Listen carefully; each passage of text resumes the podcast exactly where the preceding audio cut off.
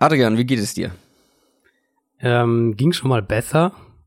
Ich glaube, man hört's. Aber immerhin kann ich wieder was artikulieren, ohne dass es in einem einzigen Flüstern und Kratzen endet. Oh Mann, oh Mann, oh Mann, oh Mann. Ja, wir versuchen heute dich ein bisschen zu schonen. Ähm, ja. Ihr habt es wahrscheinlich auf den sozialen Medien gesehen. Adrian war krank oder ist krank, aber heute fühlt er sich in der Lage, einen dreistündigen Podcast aufzunehmen. Wir schauen mal, wie lange er durchhält, wie lange seine Stimmbänder durchhalten. Ähm, aber ich finde, das klingt schon wieder, das ist schon fast wieder engelsgleich.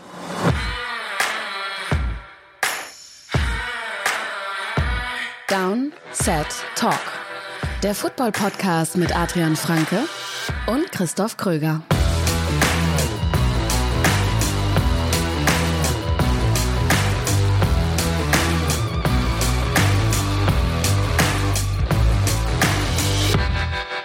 Ja, willkommen bei Good Morning Football.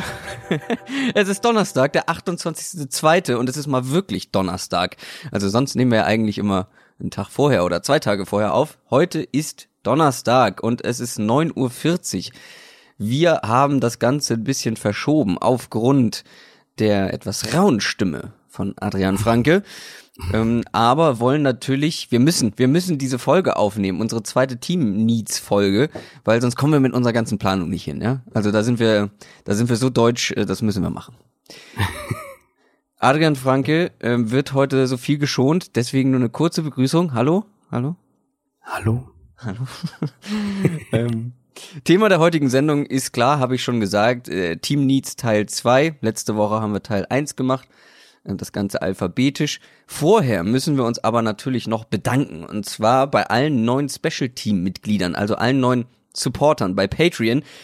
Da sind diesen Monat, also es war wirklich verrückt, äh, da sind so viele neu mit dazugekommen. Äh, wir haben nicht schlecht gestaunt. Wirklich der absolute Wahnsinn. Ich glaube 90 Stück für den Februar. Vielleicht sind wir jetzt auch schon über 90. Und besonderer Dank geht an Evil Soul. Ähm, mit einer 3 als E, also ganz cool Lead Speak, glaube ich, nennt man das. Geschrieben. Evil Soul, vielen Dank, so nennt er sich bei Patreon. Der hat nämlich einfach mal äh, sein 5-Euro-Abo auf ein 20-Euro-Abo erhöht. Also auf die höchste Kategorie Super Bowl Champion. Vielen, vielen Dank. Das ist wirklich, äh, wir waren echt begeistert, was da diesen Monat abgegangen ist und natürlich dadurch auch mehr Betrieb in unserem Discord-Channel. Aber man muss natürlich auch sagen, wir haben ordentlich Bonusmaterial rausgeballert in den letzten zwei Wochen. Ich meine, viele sagen ja immer, ist doch Off-Season, worüber wollt ihr denn jetzt überhaupt in so einem Football-Podcast sprechen? Gibt doch nix. Ja, unserer Meinung nach gibt es so viel zu quatschen, dass wir jetzt äh, zwei einstündige Extra-Folgen zur Free Agency gemacht haben. Diese Woche waren es die Free Agents Under the Radar. Da sind dann so Namen gefallen wie zum Beispiel zum Beispiel Demetrius Harris von den Chiefs, ähm, George Fant von den Seahawks, solche Spieler.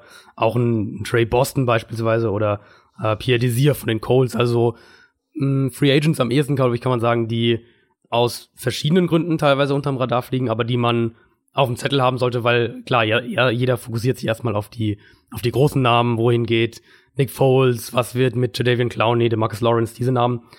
Aber oft sind die Teams in der Free Agency rückblickend betrachtet, haben die beste Free Agency, ähm, die es eben auch schaffen, Spieler zu günstigeren Preisen, so aus dieser zweiten, dritten Reihe zu verpflichten, mit denen sie aber dann direkt Baustellen adressieren können. Und das ist so ein bisschen, glaube ich, das Leitthema von der Bonusfolge gewesen.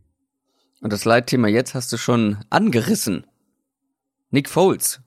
Unter anderem um ihn geht es jetzt.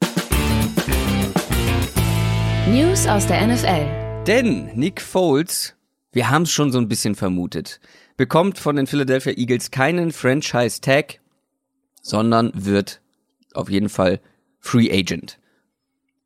Ich glaube, das wäre viel zu riskant gewesen, ehrlicherweise aus Eagles Sicht. Also sie haben ihm ja diese 20 Millionen Option, die haben sie ja erst gezogen. Die hatten sie ja, die Teamoption für ein Jahr. Ähm, aus der konnte sich Foles rauskaufen für zwei Millionen der nächste Schritt, der Franchise-Tag hätte eben 25 Millionen gekostet. Und wenn du ihm den Tag gibst und Foles den Tag unterschreibt, dann kannst du ihn nicht mehr zurückziehen. Und dann ähm, läufst du eben Gefahr, deinem Backup-Quarterback 25 Millionen garantiert für die kommende Saison zu zahlen. Plus, du läufst sehr, sehr ernsthaft Gefahr, glaube ich, dass du keinen Trade-Partner findest. Und das war für mich so ein bisschen das Thema, ähm, dass ihm den Tag jetzt nicht geben, macht dadurch absolut Sinn und verrät uns auch ein bisschen, dass sie vermutlich keinen Trade-Partner gefunden haben. Also wenn sie einen gefunden hätten, wenn die Jaguars gesagt hätten, so für, wenn ihr ihm den Tag gebt, wir traden für ihn, geben euch einen Drittrunden-Pick oder was auch immer, dann hätte er den Tag auch bekommen. Dass er keinen Tag bekommt, zeigt uns, dass sie so ein bisschen die Fühler ausgestreckt haben und gemerkt haben, okay, wenn wir äh, dieses 25 Millionen Preisschild da dran haben, dann, ähm, dann werden wir vermutlich große Probleme zumindest haben, einen Trade-Partner zu finden. Ja, und das Verhältnis zwischen diesen beiden Seiten ist ja auch einfach sehr, sehr gut. Ich glaube, die Eagles haben ihm einiges zu verdanken, äh, vor allem letzte Saison. Das haben sie auch in ihrer Mitteilung so formuliert. Natürlich, wahrscheinlich am Ende, wenn sie einen Trade-Partner gehabt hätten, mhm. hätte es auch diesen Franchise-Tag gegeben. Aber ich finde, so geht das Ganze relativ harmonisch auseinander. Ähm, jeder weiß, was er an der anderen Seite hatte, aber man weiß auch, dass Nick Foles mit seinen Leistungen einfach die Chance bekommen sollte, irgendwo nochmal Starting Quarterback zu werden. Ob er dann den Erwartungen standhalten kann, werden wir sehen. Aber zumindest bekommt er jetzt die Chance, mit anderen Teams für einen Job als Starting Quarterback zu verhandeln. Kommen wir zu den Raiders. Die werden, glaube ich, auch noch das ein oder andere Mal Thema sein in diesem, in diesem News-Segment in der Offseason. Da stand ja lange nicht fest, wo sie überhaupt nächstes Jahr spielen werden. Jetzt haben sie sich ja. doch noch geeinigt und bleiben noch ein Jahr mindestens in Oakland. Ja, war irgendwie eine ganz kuriose Situation. Ne? Also, dass wir ähm, sieben, acht Monate vor Saisonstart noch überhaupt nicht wissen, wo die, wo die überhaupt spielen werden. Das ähm, für NFL-Verhältnisse, wo ja eigentlich alles so langfristig geplant wird, ähm, ja. Doch schon sehr ungewöhnlich. Jetzt sieht's wirklich so aus, also der Deal ist wohl kurz vor dem Abschluss. Ich glaube, unterschrieben ist er noch nicht. Trotz der Klage der Stadt Oakland gegen den Umzug, also die läuft ja auch immer noch, ähm, laut NFL Network ist zumindest mein letzter Stand gewesen, enthält dieser neue Deal jetzt sogar eine Teamoption, also keine Stadtoption, sondern eine Teamoption für 2020, äh, falls mit dem Stadion in Las Vegas irgendwas schiefgehen sollte. Das soll ja eigentlich nächstes Jahr eröffnet werden. Also sprich, da ist man sich wirklich deutlich näher gekommen, Team äh, oder Franchise und Stadt. Ähm, wenn jetzt alles vom Stadtrat abgesegnet wird, dann müssen final natürlich die Teambesitzer beim League-Meeting im März noch darüber abstimmen. Aber da sollte dann nichts mehr schiefgehen. Also ich glaube, auch wenn es wahrscheinlich bis Anfang April dauern wird, bis das alles unter Dach und Fach ist, gehe ich sehr stark davon aus, dass dieses Thema zumindest abgehakt ist. Ah ja, die Raiders haben einige Baustellen. Wir kommen ja nachher noch bei den Team Needs äh, zu den jetzt wieder Oakland Raiders. Und ähm, ja, da gibt's auch einiges zu besprechen. Ein anderes Team wird in dieser Offseason definitiv auch noch äh, häufiger Thema werden und das sind die Pittsburgh Steelers. Da gibt es zwei prägnante Themen natürlich, über die wir auch schon häufiger gesprochen haben. Antonio Brown und Le'Veon Bell. Ähm, beide wollen weg. Es gibt jetzt zum einen, ich fange mal mit Le'Veon Bell an, ähm, auch hier wird kein Franchise-Tag gezogen. Auch hier finde ich keine Überraschung, weil das wäre nicht gut ausgegangen, nachdem er letztes Jahr ja gar nicht gespielt hat. Also kein Tag für Livian Bell und auch er wird Free Agent. Ja, Transition Tag war da ja auch ein Thema. Also da hieß es ja auch, vielleicht die Steelers versuchen, ihn sogar dann irgendwie zu halten und ihm dann dementsprechend ähm, in den Markt testen zu lassen. Das ist ja der Hintergrund vom Transition Tag. Und wenn er dann sieht, okay, auf dem Markt kriege ich diese Summe nicht, die ich mir vorstelle, und ich glaube, das wird er irgendwann noch merken, Le'Veon Bell, ähm, dann können wir aus Steelers Sicht ihm im Prinzip den, den höchsten Deal, den er bekommt, können wir dann eben matchen, können, können, den, äh, können ihm den auch geben und dann bleibt er letztlich doch in Pittsburgh. Also das wäre ja noch so ein bisschen eine Storyline, die so im Hintergrund ging, aber auch den wird er jetzt nicht bekommen. Das heißt, Steelers wollen dieses Thema jetzt auch einfach abschließen, glaube ich. Und äh, Le'Veon Bell, ich bin auf den Markt sehr gespannt. Wenn wir jetzt am Rande der der Combine, und da kommen wir gleich auch noch auf ein, zwei äh, Aussagen, wenn wir da mal auf die Aussagen der Teamverantwortlichen schauen, die haben ja immer ihre Pressekonferenzen am Anfang, dann habe ich die ähm, die Jets noch stärker auf, im, auf dem Schirm, weil da ist auch wirklich nochmal konkret gesagt wurde hier, wir wollen ähm, wir wollen Sam Darnold unterstützen, wir wollen, dass dass die dass äh, dass die Offense sich weiterentwickelt und wir wollen auch wirklich aktiv sein. Und dann gehe ich davon aus, dass das auch äh, dass das auch passieren wird.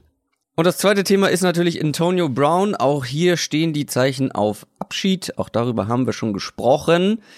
Allerdings hört man jetzt wohl, dass nur drei Teams an Brown interessiert seien. Es ist ja bei ihm ein bisschen anders. Der hat ja noch eigentlich Vertrag, will trotzdem weg. Sprich, es muss ein Trade-Partner gefunden werden. Und jetzt sollen es wohl nur drei Teams sein, die überhaupt Interesse an einem Trade haben. Ja, fand ich eine ganz interessante Meldung, wie das auch kommuniziert wurde. Also so aus Steelers Sicht ist ja so durchgesickert von wegen, ähm, drei Teams haben schon angefragt. Und dann war aber eher so das mediale Echo, okay, wir reden hier von einem der sportlich betrachtet ja, besten Spieler der Liga, einer der zwei, drei besten auf seiner Position. Wenn der auf dem Trademarkt ist, sollten da nicht mehr als drei Teams anfragen. Das fand ich war so ein bisschen der Tenor und auch zu Recht irgendwo. Auf der anderen Seite ist bei Brown eben wirklich dieser Faktor nicht zu unterschätzen. Ein Team, das ihn jetzt holt, wie wirkt sich das auf den Lockerroom aus? Wie wirkt sich das auf die Teamchemie aus? Ist ein Team bereit, gewissermaßen da auch ein Risiko einzugehen und zu sagen, okay, wir holen Antonio Brown, vielleicht aber mit dem, mit der Gefahr hin, auf die Gefahr hin, dass er bei uns ähnliche Probleme macht nach der, nach der nächsten Saison, dann wie er es jetzt in Pittsburgh gerade macht. Also, ähm, das Thema, glaube ich, könnte sich noch eine Weile hinziehen. Könnte natürlich auch ganz, ganz schnell gehen, dass irgendein Team sagt, wir wollen jetzt vor der Free Agency hier noch äh, ähm, Klarheit haben und wissen, ob wir einen Receiver suchen oder ob wir Antonio Brown verpflichten. Der Steelers GM hat bei der Combine gestern nochmal gesagt, dass sie wirklich auf, in Anführungszeichen, also Zitat, signifikante Kompensation aus sind, also dass sie ähm, Brown nicht einfach hergeben werden. Ich kann mir noch nicht so richtig vorstellen, wie diese aussieht, weil sportlich betrachtet reden wir für mich immer noch von einem Erstrunden-Pick plus mehr. Er ist ja auch im Moment relativ günstig. Ist die Frage, ob er dann auch einen neuen Vertrag direkt aushandeln will. Ähm, wenn wir aber diese Charaktergeschichten und das alles, was, was er an, an Gepäck quasi mitbringt, wenn wir das noch dazu rechnen, dann frage ich mich, ob die Steelers wirklich diese Kompensation erhalten, ähm, auf die sie im Moment hoffen. Und wer weiß, wie das Thema sich noch über die nächsten Wochen und Monate entwickelt. Wie ich schon gesagt habe, also da werden wir nicht das letzte Mal drüber gesprochen haben. Dann haben wir hier noch stehen allerlei. Auch ein schönes Wort. Ähm, so ein paar kleinere Meldungen. Ich werde mal durchgehen, zu denen, zu, du, äh, zu denen du noch was sagen willst. Ähm, sagst du was? Mhm. Ansonsten schonen wir dich weiterhin. also, äh, wir fangen mal an mit dem 37-jährigen Offensive Tackle der Los Angeles Rams, Andrew Whitworth, hat beschlossen, dass er noch ein Jahr weitermacht. Also für die Rams auf jeden Fall hm, sehr wichtig. Wir werden nachher noch über die, die Rams sprechen. Ähm, die sind heute dran in Teil 2. Diese Offensive Line hat jetzt, glaube ich, zwei Jahre am Stück ohne Verletzungssorgen durchgespielt ja, und natürlich. Außergewöhnlich, ja. Und er gehört immer noch, auch wenn er jetzt schon echt äh, für einen Footballspieler höheres Alter erreicht hat, ähm, der nicht Quarterback spielt, äh, zu den besten Tackles der Liga und natürlich äh, eine gute, gute Sache für die Rams, dass er jetzt noch ein Jahr dranhängt. Ja, auf jeden Fall. Also ganz kurz kann man dazu sagen, das habe ich mir auch aufgeschrieben, wenn, wenn Whitworth heute jetzt gesagt hätte, er ähm, tritt zurück, dann hätte ich die Rams Offense tatsächlich ein Stück weit schlechter eingeschätzt und zwar mehr als wahrscheinlich fast jede andere Offense, wenn der, wenn sich ein Offensive Lineman, ähm, ja. wenn ein Offensive Lineman nicht mehr dabei wäre. Ja, gerade wenn man auf den Offensive Line Markt guckt, einfach. Wir ja. werden nachher noch über mehrere Teams sprechen, die in der Offensive Line Verstärkung brauchen. Und wir haben ja mhm. letzte Woche schon äh, gesagt, es sind eigentlich viel mehr Teams, die äh, auf diesen Positionen äh, wo es an Qualität fehlt, aber die Qualität gibt's halt eben nicht wie Sand am Meer. Genau. Sprich, so einen Tackle zu verlieren, den ersetzt du halt auch nicht so ohne weiteres, egal wie viel Cap Space du hast. Genau, ähm, ja, und, weil und einfach so wenig da sind. Auch, genau, und gerade die Situation, ähm, ganz konkret bei den Rams auch, wenn wir sehen, die, wie Jared Goff eben Probleme hat, wenn die Pocket unsauber wird, wenn er gegen Pressure spielen muss, ähm, dass die die Offensive Line intakt halten und Jared Goff, soweit es geht, sauber halten, glaube ich, ist immer noch eins der zentralen Erfolgsrezepte für die Rams Offense. Wollen wir wirklich über eine Kicker-News sprechen? Du hast uns hier eine Kicker-News reingeschrieben. Ich wollte deine Meinung mal dazu gerne hören. Ähm, also die Kicker-News ist natürlich, dass die 49ers ihrem Kicker einen Franchise-Tag gegeben haben, der jetzt, äh, ich glaube, über 5 Millionen Dollar kosten wird. Klar, sie haben den Cap-Space, hm, aber 5 Millionen Dollar für den Kicker fand ich, ist schon sehr, sehr extrem, oder? Es ist schon echt viel Geld. Also dafür bekommst du auch mal ein äh, weiß ich nicht, ein, äh, Running Back. Also ein, ja, Safety. ja, ein Safety zum Beispiel auch. Also das ist schon relativ viel. Ich habe jetzt nicht genau auf dem Schirm, wie äh, ich glaube, Robbie Gold war letzte Saison auch wieder einer der der besseren, der solideren ja, ja, Kicker. Auf jeden ne? Fall. Auf jeden ähm, Fall. Also die Frage ist, ob du bei Kicker ist eben die Frage, ob du ähm, diese Production, die er jetzt hatte, ob du das für, äh, ob du glaubst, dass es langfristig ist, also mhm. ob wir jetzt von eben dem Justin Tucker Beispiel zum Beispiel sprechen, oder ob du glaubst, Kicker sind halt so eine krasse ähm, Position mit Ups und Downs und, und sehr, sehr wechselhaft, was die jährlichen Leistungen angeht. Kann er das wirklich langfristig auch halten? Kann er das, kann er das wiederholen? Ganz einfach gesagt. Ja, ist wirklich ähm, auf jeden Fall eine überraschende News, ähm, dass da wirklich der Franchise Tag bei einem Kicker zum Einsatz kommt, weil da ist das Angebot ja relativ groß. Also da findet man ja. auch ähm, ja im College oder sonst wo Ersatz theoretisch. Aber sie wollten ihn unbedingt behalten. Und dann noch zu guter Letzt die Cowboys. Die haben jetzt ja, da musst du schon lachen. Ich, du siehst das sehr kritisch, das habe ich schon bei Twitter gesehen. Und ja. zwar äh, kommunizieren die Cowboys ähm, auch medial, dass es wohl bald neue Verträge für Dak Prescott und Ezekiel Elliott geben wird. Ja, und auch wie sie das kommunizieren, also was sie da sagen, dass es teure Verträge werden und äh, Elliott einen significant Contract bekommen wird, der ähm, der sich an dem Todd Gurley Deal orientiert, dass Dak Prescott einen, einen teuren Vertrag kriegen wird. Also ich verstehe nicht so ganz, warum die Cowboys sich öffentlich in so eine ja unvorteilhafte Verhandlungsposition bringen bei einmal der teuersten Position, nämlich dem Quarterback, und dann einer Position, die eigentlich, ähm, wo du eigentlich zögerlich sein solltest, zu viel Geld auszugeben, du aber halt einen der besten der Liga hast und offensichtlich bereit bist, den auch sehr teuer zu bezahlen. Also das bringt den Cowboys ja im Prinzip nichts, das jetzt öffentlich zu sagen, außer dass ihre Verhandlungsposition schlechter wird, weil dann kann ja hier der der Berater von Elliott geht dann in die nächste, ins nächste Gespräch und äh, sagt, ja hier, guck mal, Combine hast gesagt, wir orientieren uns an dem Gurley-Deal, dann wollen wir jetzt das und das und das haben. Also ich verstehe nicht so ganz die, die Idee dahinter. Und ich meine, die Cowboys, wir hatten das ja, ähm, als die aus den Playoffs ausgeschieden sind, auch ein bisschen analysiert. Die haben viele teure Verträge in nächster Zeit. Und natürlich jetzt der erste ist der Marcus Lawrence, wo ähm, die Verhandlungen ja noch laufen. Da mhm. gibt's mehrere Spieler in den nächsten Jahren, die teuer werden könnten. Und dieses Amari Cooper natürlich auch ein Kandidat. Ähm, du wirst das Team so nicht zusammenhalten können, allein weil Dak Prescott ja viel, viel teurer wird, als er jetzt ist. Der ist ja, der im Moment ist ja ein komplettes sehr, Schnäppchen. genau, der ist ja, der kostet ja fast nix. Genau. Äh, momentan. Ja, ist wirklich eine interessante, eine interessante Herangehensweise. Ähm, ja. Da wird mit sehr offenen Karten gespielt. Das kennt man so eigentlich von NFL GMs und Franchises insgesamt eher nicht. Ich bin da relativ emotionslos, muss ich ganz ehrlich sagen. Ähm, weil mir war eigentlich klar, dass sie mit Dak Prescott verlängern werden, nachdem letzte Saison ja, ja zumindest, ja. Ähm, was das Ergebnis oder die Ergebnisse und das letztendliche Saisonergebnis angeht, deutlich besser verlaufen ist, als man das vielleicht vor der Saison erwartet hat. Und ähm, Dak Prescott war zwar jetzt nicht, ähm, nicht richtig stark, aber hatte seine guten Spiele und ja, ich weiß nicht, also der ist ja auch noch relativ jung und vielleicht gibt's da noch Entwicklungspotenzial und die Cowboys sehen es auf jeden Fall mhm. ähm, in ihm. Sie haben halt schon also, relativ früh klar gemacht, dass sie ihn ja. behalten wollen und deswegen, ja gut, dann ist ungewöhnlich, aber ich bin da jetzt relativ genügsam mit. Ich, also ich sehe ein bisschen die Gefahr bei den Cowboys, was generell ist das Cap-Management der nächsten Jahre angeht, dass du, und davon gehe ich jetzt eigentlich aus, dass Elliott ähm, der teuerste Running Back der Liga sein wird, sobald er seinen neuen Vertrag unterschreibt. Sprich, du schon sehr, sehr viele Ressourcen in die Position steckst und du dann wahrscheinlich, oder so deutlich das jetzt, Prescott zu einem der teuersten Quarterbacks der Liga machst, weil es halt auch die Dynamik der Position ist. Mhm. Wer ähm, wer einen langfristigen Quarterback-Vertrag unterschreibt, wird meistens in dem Moment der teuerste oder einer der teuersten. Ja, aber er dürfte, also da würde ich dann wirklich auch kritisch gegenüberstehen, wenn er der teuerste der Liga ja, wird. Also auch ich glaub, so, Entwicklung so hin oder her. Ich gar nicht. Ja, ja, genau, also Entwicklung hin oder her.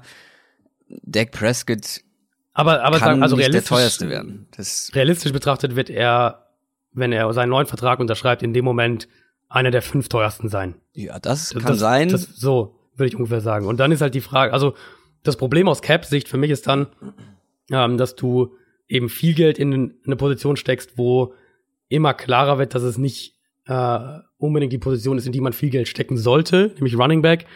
Und du dazu dann noch einen Quarterback, der vielleicht Top, was würden wir Prescott sagen, Top 17, Top 16 in der Liga ist und du dem Top 5 Geld gibst. Ähm, und langfristig dein Salary Cap halt dann echt zum Problem werden kann, wie es ja bei den Cowboys in den letzten Jahren schon häufiger der Fall war. Lass uns weitermachen mit den Team Needs. Ähm, wir haben letzte Woche schon über A bis, äh, ich glaube, K war es, Kansas City mhm. Chiefs. Mit denen haben wir mhm. aufgehört. Und jetzt machen, machen wir mit L weiter. NFL Preview. Mit L wie die Los Angeles Chargers. Wir sprechen über die Positionsgruppen der einzelnen Teams, wo wir sagen, okay, da ist vielleicht noch ein bisschen Handlungsbedarf, entweder in der Free Agency oder im Draft, auf jeden Fall für die ganze Offseason, die Team Needs. Und bei den Chargers muss man sagen, das war insgesamt wieder eine gute Saison, auch wenn man am Ende wieder mal in den Playoffs ausgeschieden ist. Äh, man ist bis in die Divisional Round gekommen. Da hat man dann, glaube ich, die schlechteste Halbzeit, die schlechteste erste Halbzeit zumindest der ganzen Saison gespielt gegen die Patriots.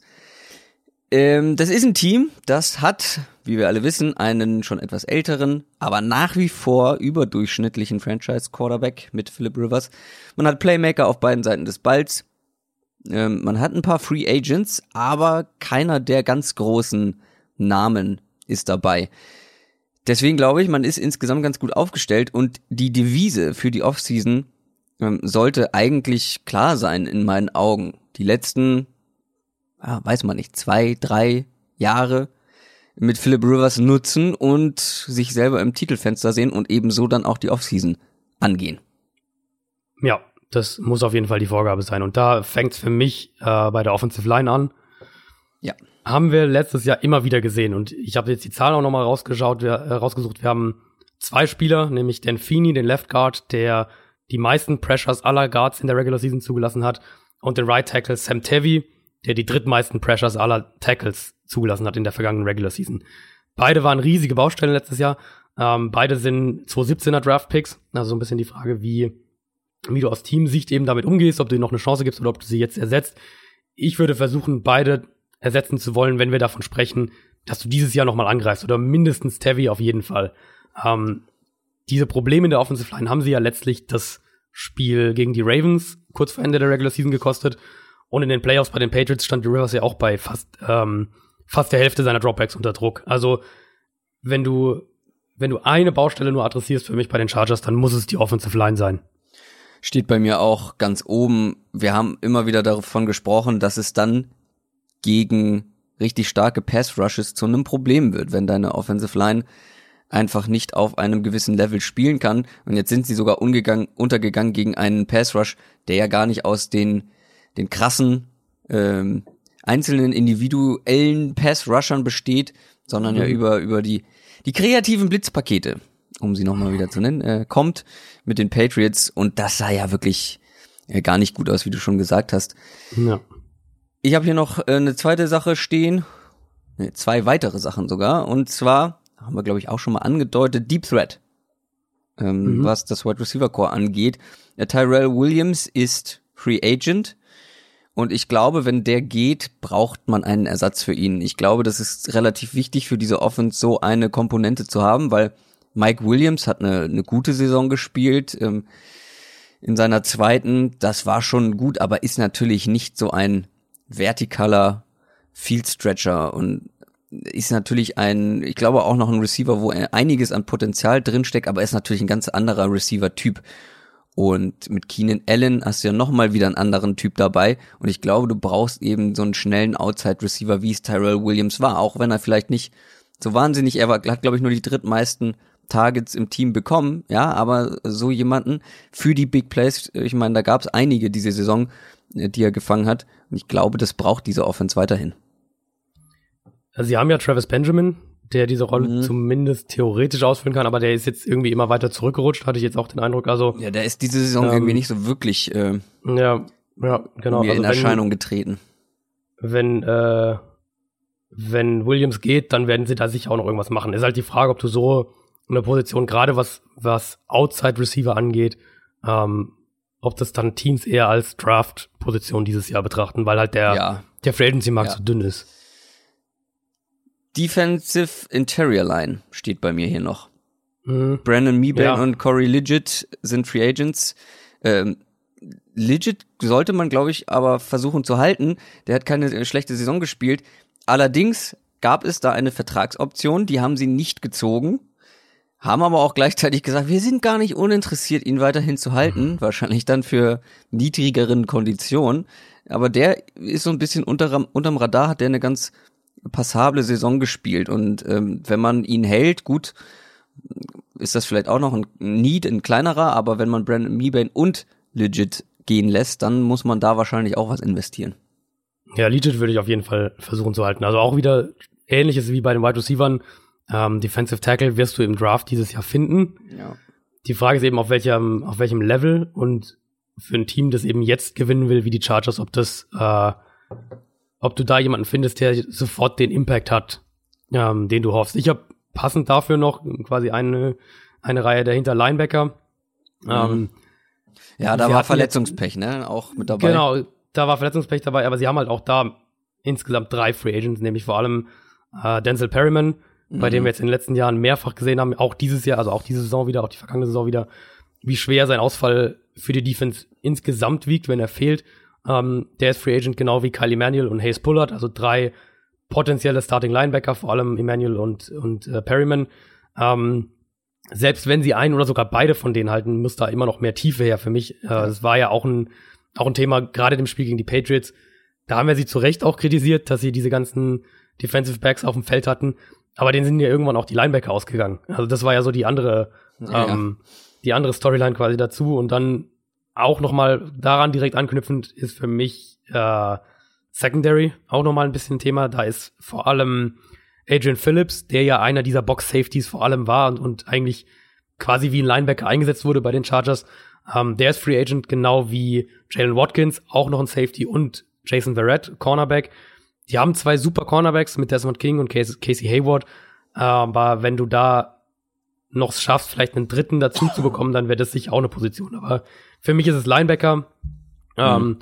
und diese, diese Safety-Linebacker-Hybrid, wenn Phillips äh, nicht gehalten werden kann, das, dann, dann würde ich da definitiv auch investieren. Aber so generell, so das Thema finde ich defensiv ist einfach die Mitte des Feldes. Das war jetzt bei uns beiden so. Ja. Äh, Material Line, Linebacker, Box Safety, da müssen die Chargers besser werden. Kommen wir zu dem zweiten Los Angeles Team, den Los Angeles Rams. Finde ich, wird eine ganz spannende Offseason.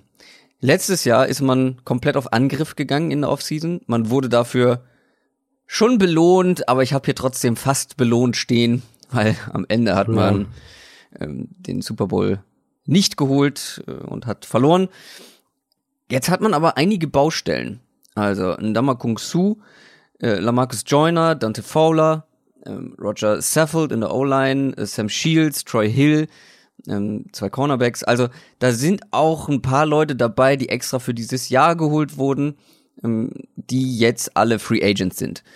Man hat relativ wenig Cap Space, man hat wenige Draft Picks, nur einen in den ersten drei Runden. Das ist schon ein erheblicher Nachteil.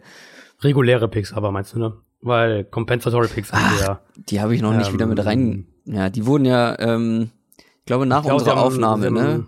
Wurden die genau, verteilt. Genau, sie haben, glaube ich, wenn ich jetzt nicht ganz falsch bin, haben sie zwei, zwei Drittrunden-Picks durch ähm, ah, okay. Sammy Watkins und stimmt. Jermaine Johnson. Ja, die habe ich in meiner Liste noch nicht mit drin gehabt, das stimmt. Hm, trotzdem die Frage, wie geht man jetzt die Sache an für, für diese Offseason, für die nächste Saison? Also für mich hängt da einfach extrem viel mit dieser übergreifenden Frage zusammen, welche von ihren eigenen Leuten sie halten. Wenn wenn ja. zugeht, dann wird Defensive Tackle ein großer Need.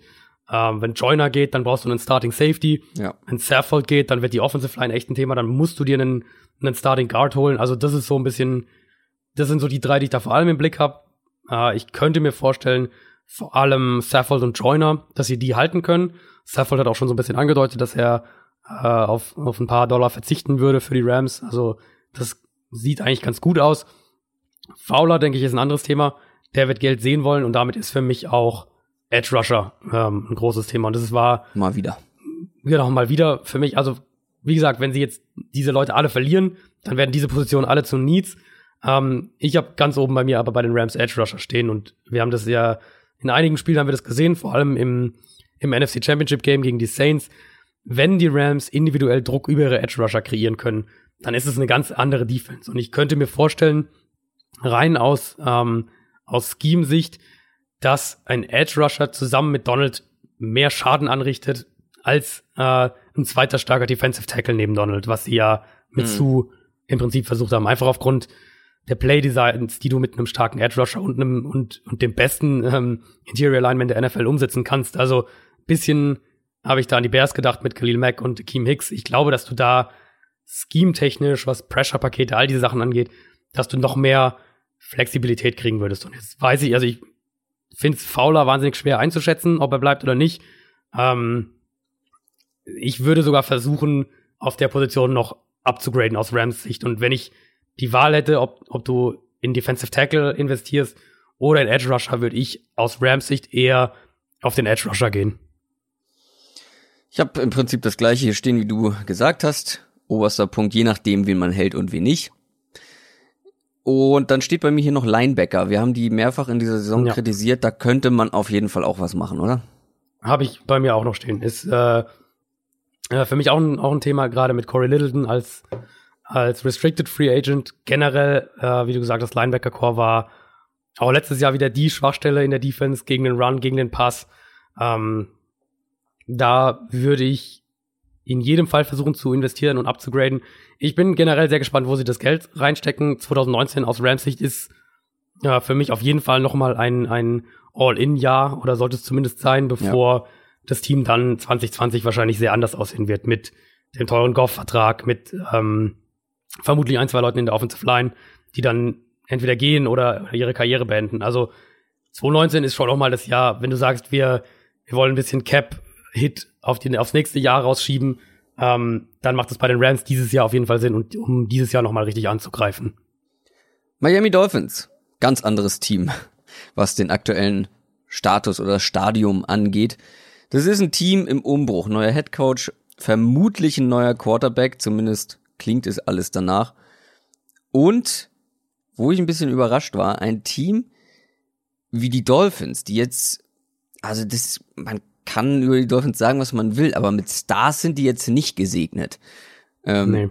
Trotzdem haben sie den viertkleinsten Cap Space zur Verfügung von allen Teams. Und dann habe ich mal geguckt, wer da nächstes Jahr viel Geld verdienen würde oder wer einen großen Cap-Hit hätte. Da sind einige dabei, die in meinen Augen schon sehr überbezahlt werden. Also da muss auch ein Umbruch her. Nicht nur finanziell, sondern auch sportlich. Wenn wir mal gucken, die Offense wurde von Pro Football Focus auf Rang 28 eingestuft, die Defense auf Rang 29. Also es ist beides ganz weit unten und auch bei Football Outsiders ist man ähnlich schlecht ähm, da bewertet worden, offensiv und defensiv. Ich frag's deshalb mal andersrum. Also was ist denn kein Need der Miami Dolphins?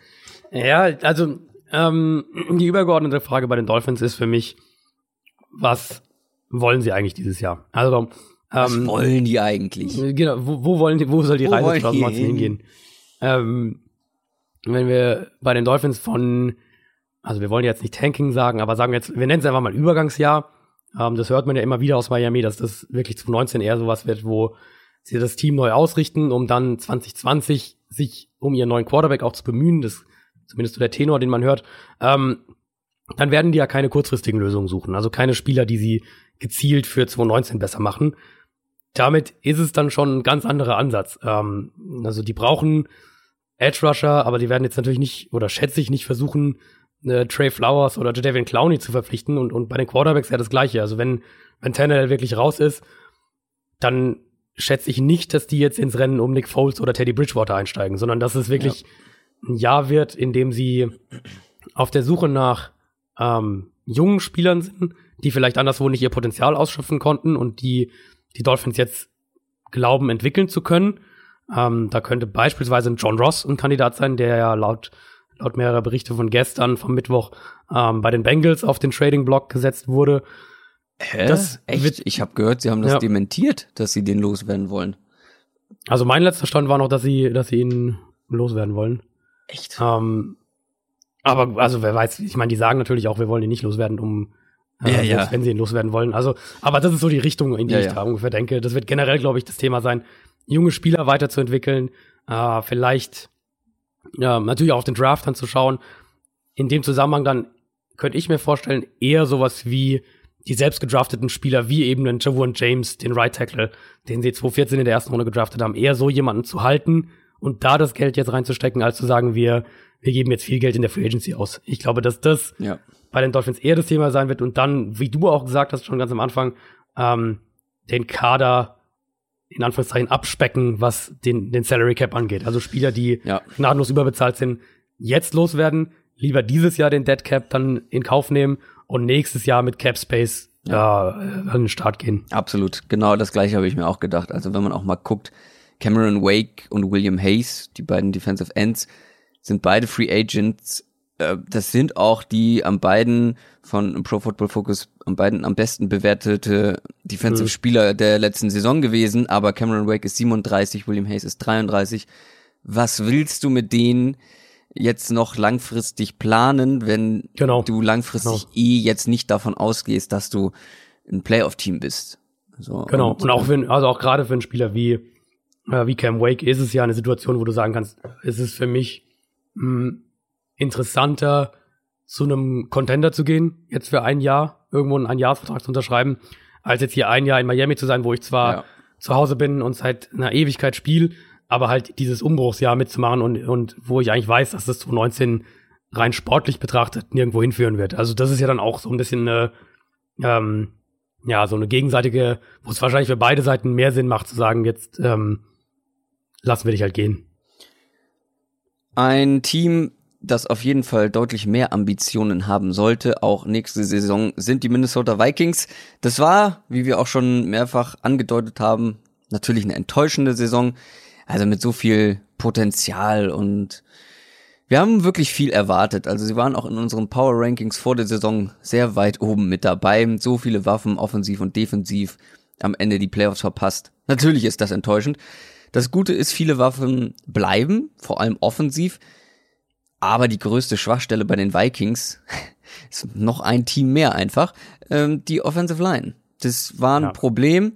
Und noch ein weiteres Problem ist, dass man noch einen Platz hinter den Dolphins ist, was Cap Space angeht. Also man hat am drittwenigsten Kohle zur Verfügung, um so ein großes Problem wie zum Beispiel die Offensive Line und wir gucken auch gleich nochmal auf die Defensive. Da sind auch ein paar Namen, die ja, wo man nicht weiß, äh, ob man sie halten kann und wenn man sie nicht hält, müssen sie ersetzt werden. Aber Offensive Line ist auch hier wirklich so ein ganz, ganz zentraler Punkt, oder?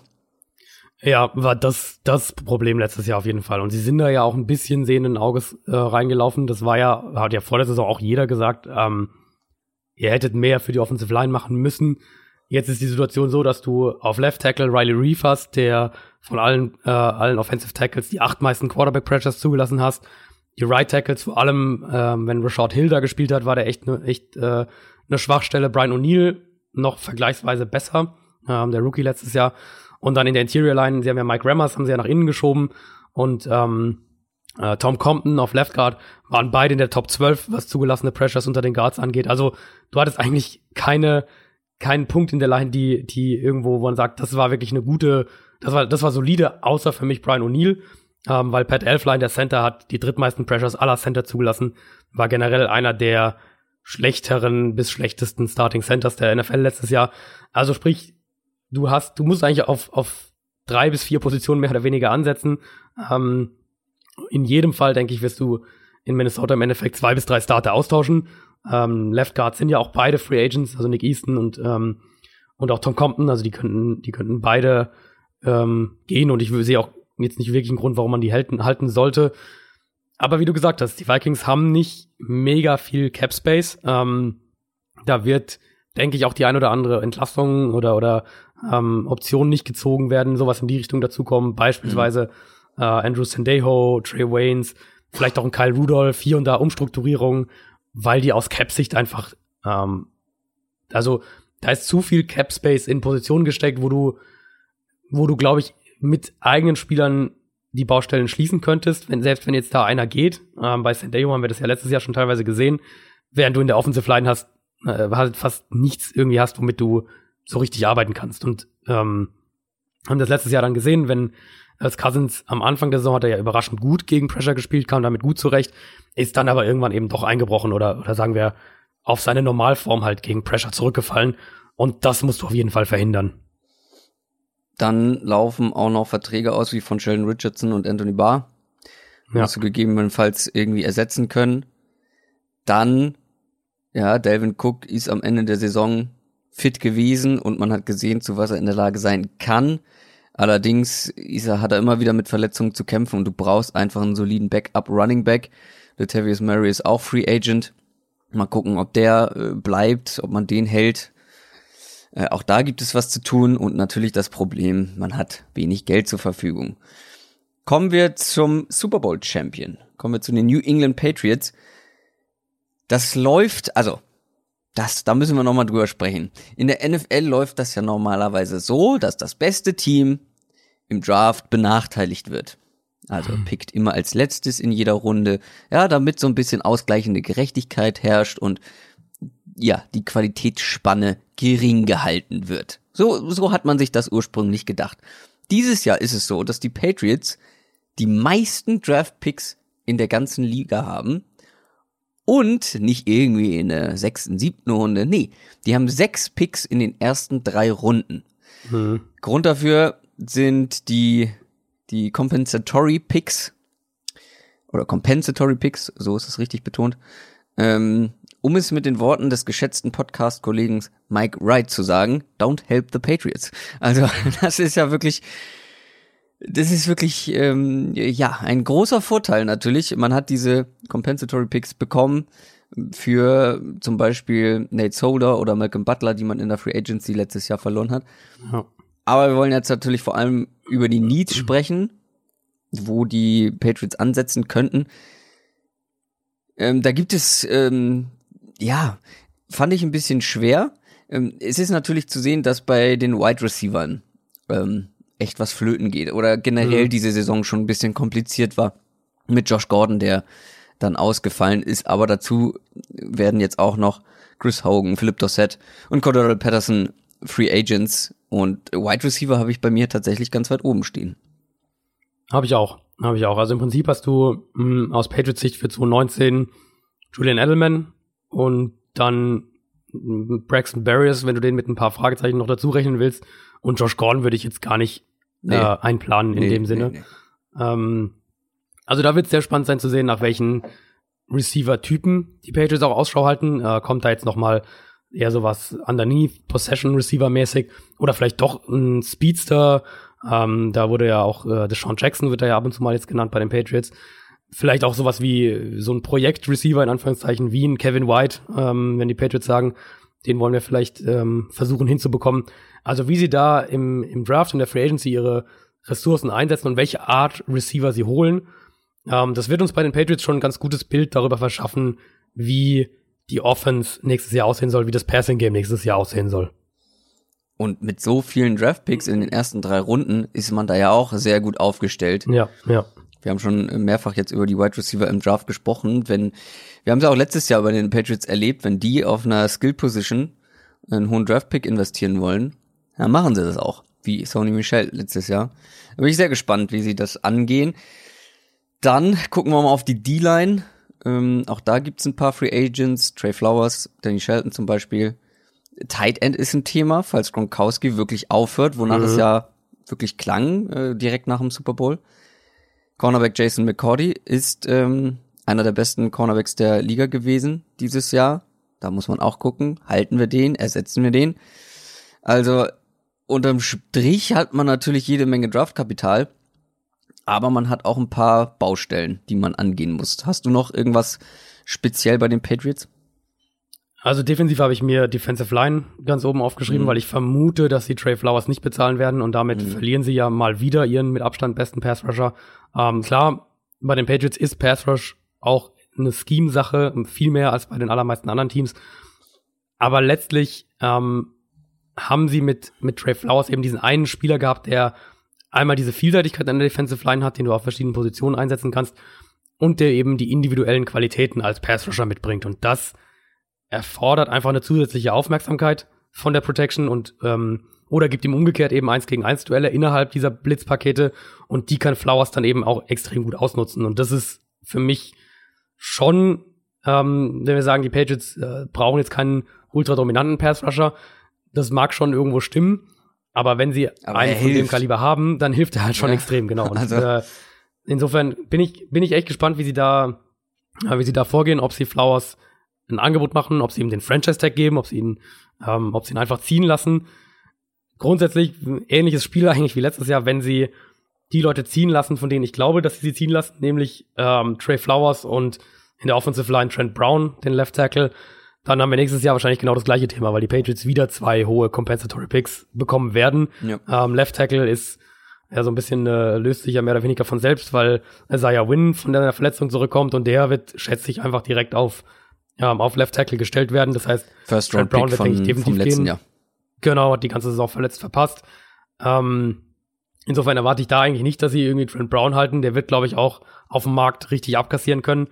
Ähm, Trey Flowers, da bin ich gespannter, wie sie das angehen. Ja, wie du schon sagst. Man braucht ihn vielleicht nicht zwingend bei den Patriots, aber er hilft natürlich. Natürlich hilft individuelle Qualität.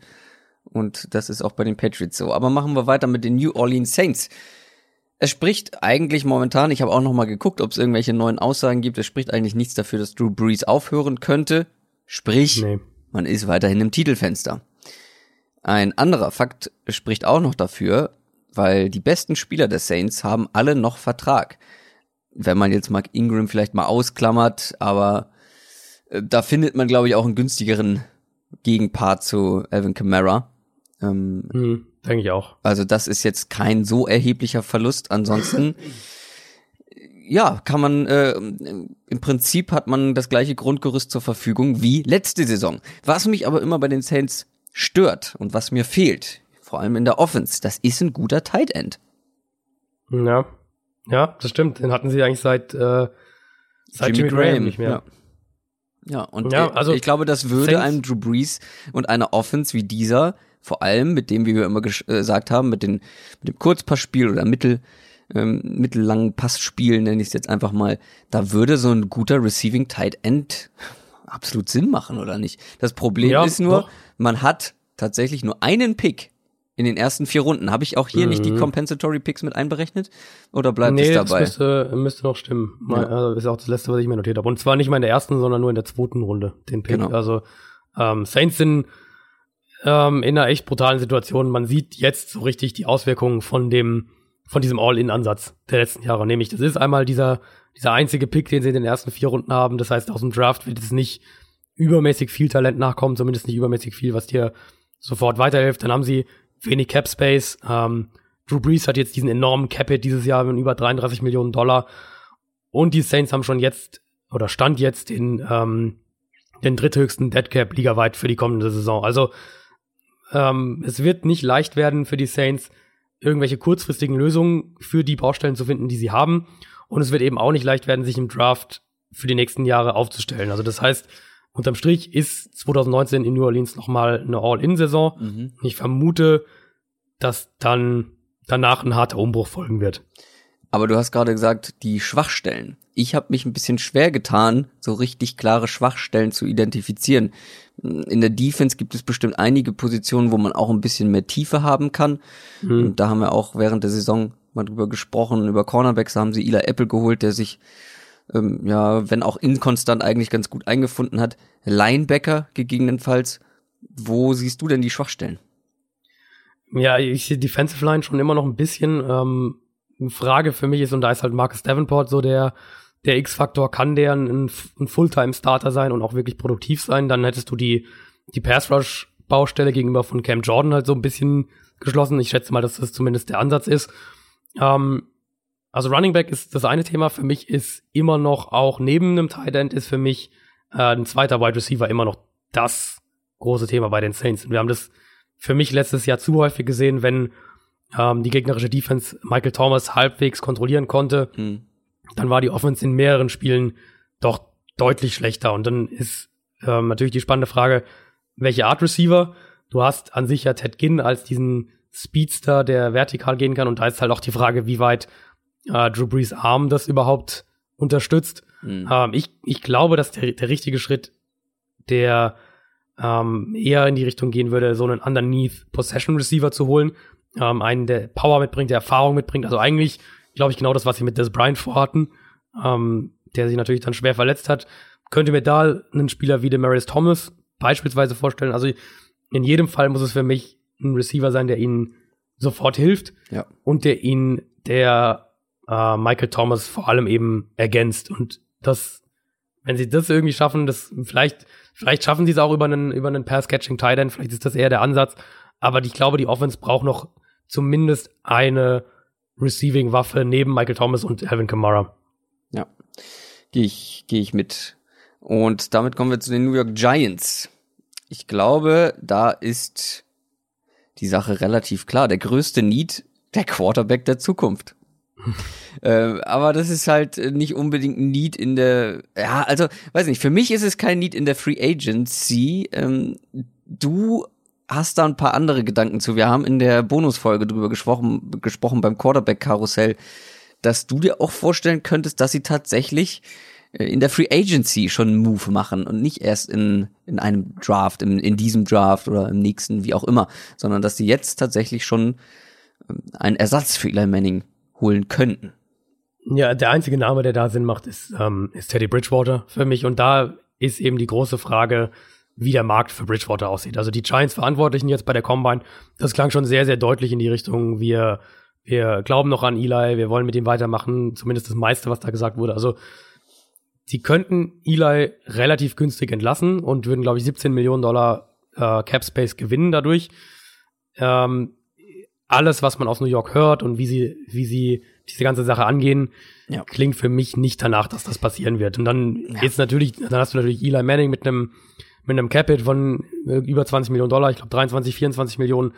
Dann ist es natürlich sehr, sehr schwer, dir einen Quarterback in der Free Agency zu holen. Aber wenn sie es machen wollen würden und die Connection ist natürlich ähm, ja, zu Pat Shermer, dem Coach da, der Teddy Bridgewater ja noch aus Minnesota auch kennt, ähm, dann wäre es für mich eben dieser Weg. Aber wenn Bridgewater wirklich einer ist, der, der auf dem Markt jetzt, sagen wir mal, 17 Millionen Dollar im Jahr bekommt, weil irgendwelches, irgendein Team ihm das anbietet, dann sind die Giants damit natürlich komplett raus. Also die, die einzige Situation, wo das ein sinnvolles Szenario jetzt wäre, wenn Eli auch bleibt, wäre, wenn der Markt für Bridgewater ähnlich ist wie letztes Jahr, wo ja die Jets ihn letztlich für, ich glaube, 6 Millionen Dollar oder sowas ähm, verpflichten konnten. Dann, finde ich, kann sowas schon Sinn machen. Alles, was man aber von den Giants hört, geht in die Richtung, wir, wir glauben an Eli und, und äh, war doch alles gar nicht so schlecht und wir machen auch so weiter. Ich glaube da nicht dran.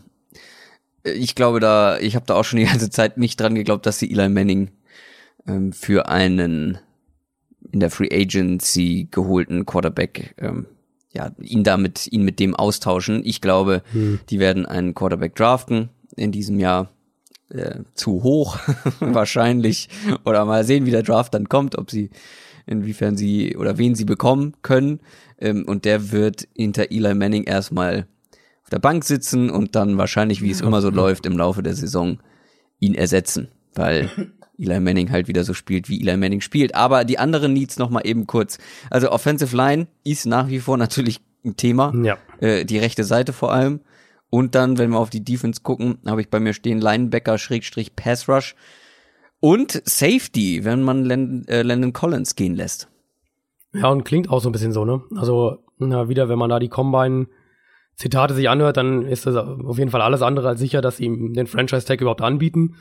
Uh, Offensive Line bin ich voll bei dir. Chad Wheeler, der Right Tackle, war die größte Schwachstelle. Ähm, Spencer Pulley auf Center, bestenfalls Durchschnitt.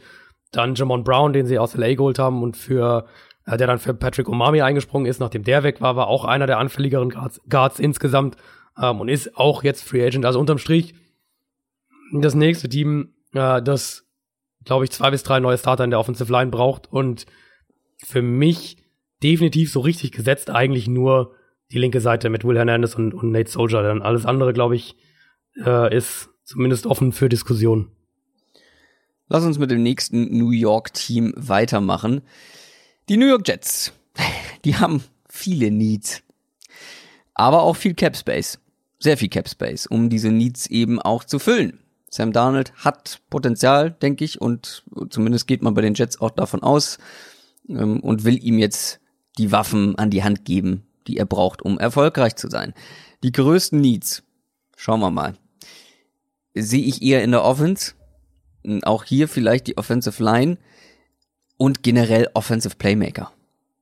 Ja, ja, also, also das zentrale Thema. Ähm, Sie haben es ja jetzt ja bei dem beim News-Segment kurz schon gesagt. Sie haben das auch ja offen kommuniziert jetzt gestern, dass ähm, Sie aktiv sein wollen in der Free Agency, dass Sie Sam Darnolds Entwicklung jetzt vorantreiben wollen.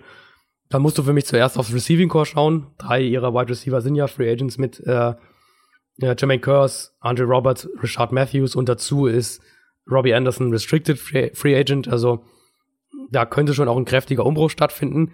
So oder so, Waffen für Sam Darnold sind sicher eine der größten Prioritäten, wenn nicht die größte Priorität bei den Jets dieses Jahr. Ja, in der Defense gibt es natürlich auch Needs.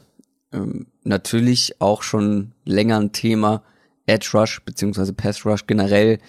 Ähm, naja, ja. kein Edge Rusher. Sagen wir Edge Rusher. Und wenn man auch nochmal da auf die Zahlen guckt, kein Edge Rusher hatte mehr Quarterback Pressures als Leonard Williams und Henry Anderson. Und das sind keine Edge Rusher, das sind, ähm, die sind eher in der, an der Interior Line zu Hause. Also da mhm. ist auf jeden Fall ein ganz, ganz großer Need, den man, ja. den man füllen muss. Aber wie gesagt, man hat den Cap Space, um sehr viel zu machen. Ja, definitiv. Also Edge Rusher ist ja bei den Jets schon seit Jahren eigentlich ein Thema. Irgendwie, das, das suchen sie ja eigentlich schon seit den, seit den Rex Ryan-Tagen suchen sie ja einen dominanten Edge Rusher so gefühlt. Ähm, ich denke, dass neben den Receivern Running Back ist sicher auch ein, ein Thema und deswegen sind sie auch absolut ein Kandidat für Le'Veon Bell, um, um Donald da so eine Waffe zu geben. Uh, Offensive Line, James Carpenter, der Left Guard ist Free Agent, ihr Center ist Free Agent. Sie haben ja, beziehungsweise sie haben ja äh, sich von, ähm, von Spencer Long haben sie sich ja schon getrennt. Mhm. Der Backup ist Free Agent. Das heißt, ich vermute, dass wir definitiv einen neuen Starting Guard sehen werden und einen neuen Center. Ich habe da die Jets für, für Matt Paradis von den Broncos ganz oben auf dem Zettel. Also da wird es auch in der Offensive Line wird investiert werden und dann, klar, Defense, Edge Rusher, auf jeden Fall das größte Thema. Secondary wird sicher auch ein Thema sein, gerade ähm, da Mo Claiborne und Buster Screen ja Free Agents sind. Deine Stimme wird immer strapazierter. Deswegen ja, lass uns ja. weitermachen. Äh, jetzt kommen wir zu einem weiteren spannenden Team. Die Oakland Raiders. Ja, man kann wieder Oakland sagen, äh, weil man weiß, sie spielen noch mal ein Jahr in Oakland. Und wir waren gerade bei vielen Needs bei den New York Jets. Wir bleiben bei vielen Needs. Also, als ich mich mit den Raiders beschäftigt habe, jetzt für die Folge, das ist wirklich Komme ich gleich zu. Also ja. ich fange erstmal an. Der Umbruch wird weitergehen, den Gruden letztes Jahr eingeläutet hat. Man hat extrem viele auslaufende Verträge. Man hat dafür auch jede Menge Cap Space, keine Frage, und jede Menge Draftkapital. Fünf Picks in den ersten drei Runden, drei First-Round-Picks. Aber wenn wir auf die Needs gucken, stellt sich mir die Frage, wo sollen wir anfangen? Wenn man Khalil Mack tradet und Bruce Irving cuttet, dann bleibt nicht viel Pass Rush übrig. Das hat man letztes Jahr ganz deutlich gesehen. Deshalb die Frage, Pass Rush Nummer eins Need. Wahrscheinlich zumindest der prominenteste. Also sie haben ja da im Draft letztes Jahr schon einiges reingesteckt mit Arden Key, mit Maurice Hurst für die Defensive Line, aber ist zumindest ja, einer der prominentesten. Rush, also. Genau, genau, vor allem Edge Rusher ist so das, das mhm. äh, das Thema. Ich habe, also ich habe bei den Raiders, glaube ich, ich habe mir sechs Needs aufgeschrieben insgesamt, mhm. aber mit der quasi mit der Überschrift ähm, ähnliche Frage wie bei den Dolphins. Was genau wollen die Raiders denn 2019 eigentlich erreichen? Also das Ziel ist ja intern, sage ich jetzt mal, wird ja das Ziel nicht sein, wir wollen 2019 um jeden Preis in die Nein. Playoffs, sondern das Ziel ist, wir wollen diesen wirklich groß angelegten Umbruch ähm, und wir reden ja eben von einem Team, das dann 2020 in Las Vegas wirklich konkurrenzfähig sein will, äh, wollen wir junge Spieler entwickeln und diesen Umbruch vorantreiben. Ich habe tatsächlich sieben Needs aufgeschrieben. Einer davon war jetzt eben Pass beziehungsweise Edge Rush. Ich habe Cornerback, Linebacker, Wide Receiver, mhm. Tight End, wenn man Jared Cook nicht hält, Running Back, wenn man Marshawn Lynch nicht zurückbringt, Offensive Tackle. Und ich muss ganz ehrlich sagen, ich sehe auch eigentlich genau genommen keine Position in diesem Team, wo man Stand jetzt wirklich richtig gut aufgestellt ist. Interior Offensive Line würde ich dann nennen. Na ähm, gut, okay. Ja, hast du vollkommen recht. So ja, ich habe auch ganz Problem bewusst bei denen, nur Tackle aufgeschrieben, genau, Interior. Ja, genau. Also, also das Problem bei denen ist ja, dass die Raiders eine der ähm, größten, physischsten Offensive Lines in der Liga haben, die aber letztes Jahr dann immer mehr zu einem Zone-Blocking umgestellt wurde, was, was halt zu den Spielern einfach nicht gepasst hat, aber was, äh, was eigentlich klar war, wenn du dir Tom Cable aus, aus ähm, Seattle holst, wo der jahrelang Zone-Blocking trainiert hat. Also da war auch so ein bisschen hat es nicht so richtig zusammengepasst. Deswegen bin ich gespannt, ob sie sich da vielleicht auch noch von ein, zwei Leuten trennen, um, um ähm, via Trade weitere Draftpicks zu sammeln. Das könnte auch noch eine Option sein. Aber an sich bin ich voll bei dir. Also ich habe auch Wide Receiver, du brauchst eigentlich mindestens einen, wahrscheinlich sogar zwei neue Starter. Uh, Running Back, Lynch und Doug Martin sind Free Agents. Lynch hat ja schon angedeutet, dass er gerne weitermachen würde. Ähm, das heißt, vielleicht ist das deine, deine kurzfristige Lösung. Dann Pass Rush, Defensive Tackle, äh, das ist Jonathan Hankins und Frosty Rucker sind unter anderem äh, Free Agents, die letztes Jahr gestartet haben. Linebacker war eine Katastrophe letztes Jahr, insbesondere in Coverage. Und Secondary ist ja eigentlich in mehreren Bereichen gnadenlos unterbesetzt. Also ähm, die Frage für mich ist, sehen wir überhaupt großartige Free Agency-Aktivität bei den Raiders? Oder wird es eben ein Team sein, das paar Lücken so übergangsweise mit Einjahresverträgen kurzfristig füllt, ohne eben Deadcap für die Zukunft anzusammeln und dann im Draft seinen Grundstein legt mit den ganzen hohen Picks für die nächste Saison, also für die, ja. für die übernächste Saison. Das halte ich auch für möglich, beziehungsweise für wahrscheinlich. Das Ding ist nur, die Raiders müssen besser draften, als sie es letztes Jahr getan haben.